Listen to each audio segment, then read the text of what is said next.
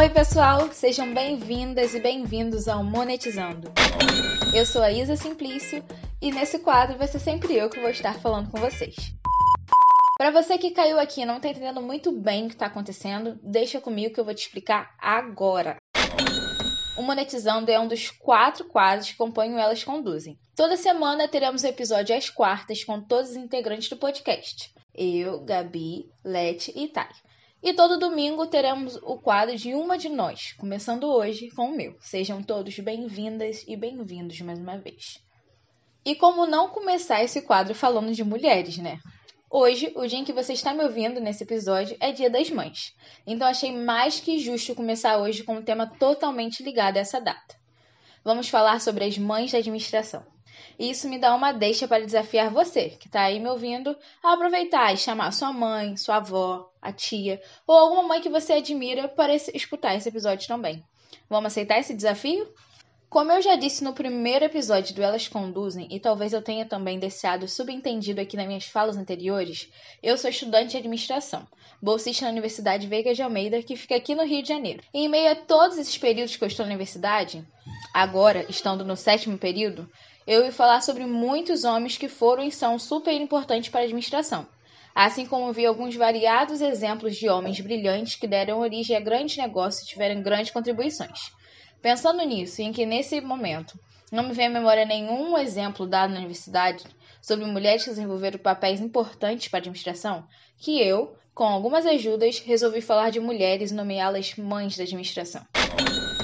A primeira mulher que vou nomear como mãe da administração para vocês aqui hoje é Barbie Nicole Ponsardin.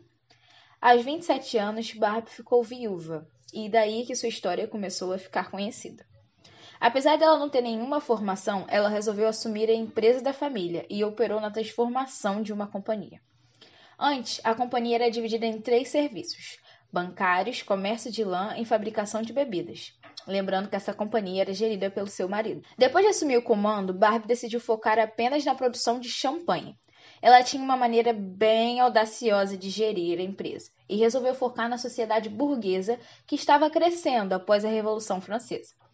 Ela tornou o champanhe muito popular entre os soldados estrangeiros que lutavam na França e esses acabaram por difundir a marca do champanhe quando voltavam para os seus respectivos países. Em 1811, as condições climáticas favoreceram para uma boa colheita de uvas, e com sua visão de empreendedora, ela aproveitou a safra para produzir champanhes que ficariam prontos só anos mais tarde. Quando as guerras napoleônicas acabaram em 1815, a exportação do vinho saltou de 400 mil litros para 5 milhões. Sempre atenta à inovação, ela desenvolveu uma técnica chamada Table de Rumage. Que eu não sei se eu falei muito certo, mas entendeu? Que consiste em sedimentar as impurezas e revela o brilho do champanhe. Esse processo é utilizado até hoje. Barbie se preocupava não só com o sabor, mas com a estética do produto. Ela era conhecida como Madame Clicquot. Participava de cada etapa da comercialização do seu produto. Assim, ela se tornou a primeira mulher de negócios da era moderna e fez o Veuve Clicquot o maior representante de sua categoria.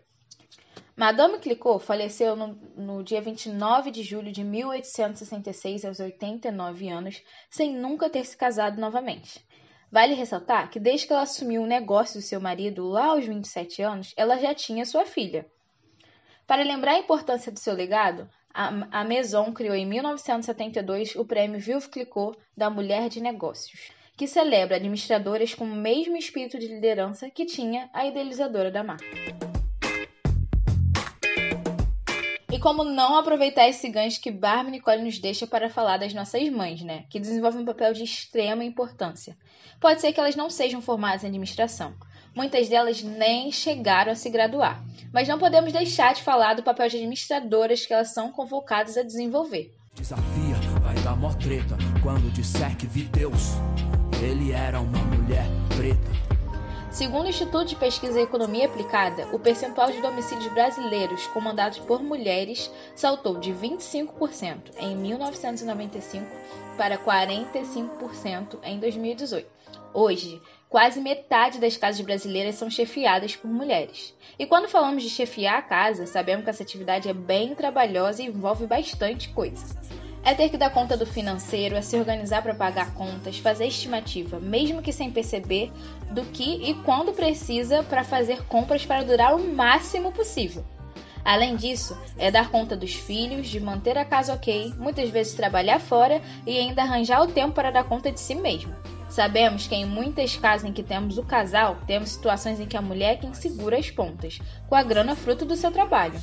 Também sabemos que muitos homens acabam por ter a sua masculinidade afetada, por ainda hoje achar que é responsabilidade unicamente ou majoritariamente dele de ser o responsável financeiro do lar. Ei, querido, tudo bem a sua companheira ser responsável pela renda da família também, ok? Além disso, temos as coisas em que elas temos as situações em que elas são as únicas. É a mãe ou é a mãe. Daí elas vêm e fazem de um tudo para segurar as pontas, até porque só tem ela para segurar.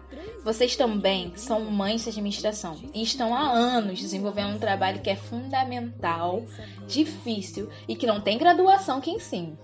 Obrigada, portanto. Depois de ter falado de Barbie Nicole de nossas mães, eu tomei a liberdade de aproveitar esse espaço para chamar a responsabilidade para a galera que ensina, leciona administração.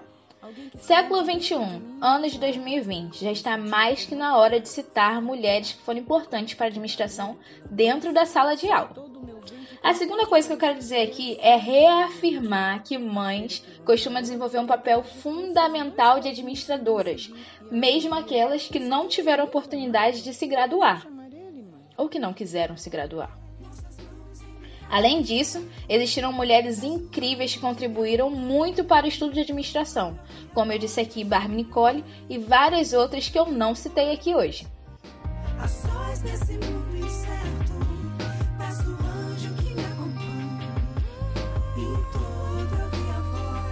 Para finalizar, eu vou convocar vocês para seguirem o Elas Conduzem nas redes sociais.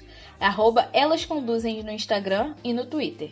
Também quero lembrar que ainda essa semana teremos outro episódio por aqui. Como eu disse no início desse episódio, todas as quartas, eu, Thay, Letícia e Gabi, e todo domingo um quadro novo para vocês, começando hoje com o meu. Espero muito que vocês tenham gostado.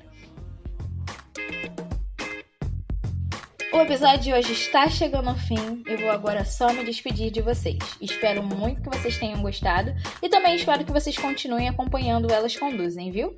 Um beijo preto e até o próximo episódio.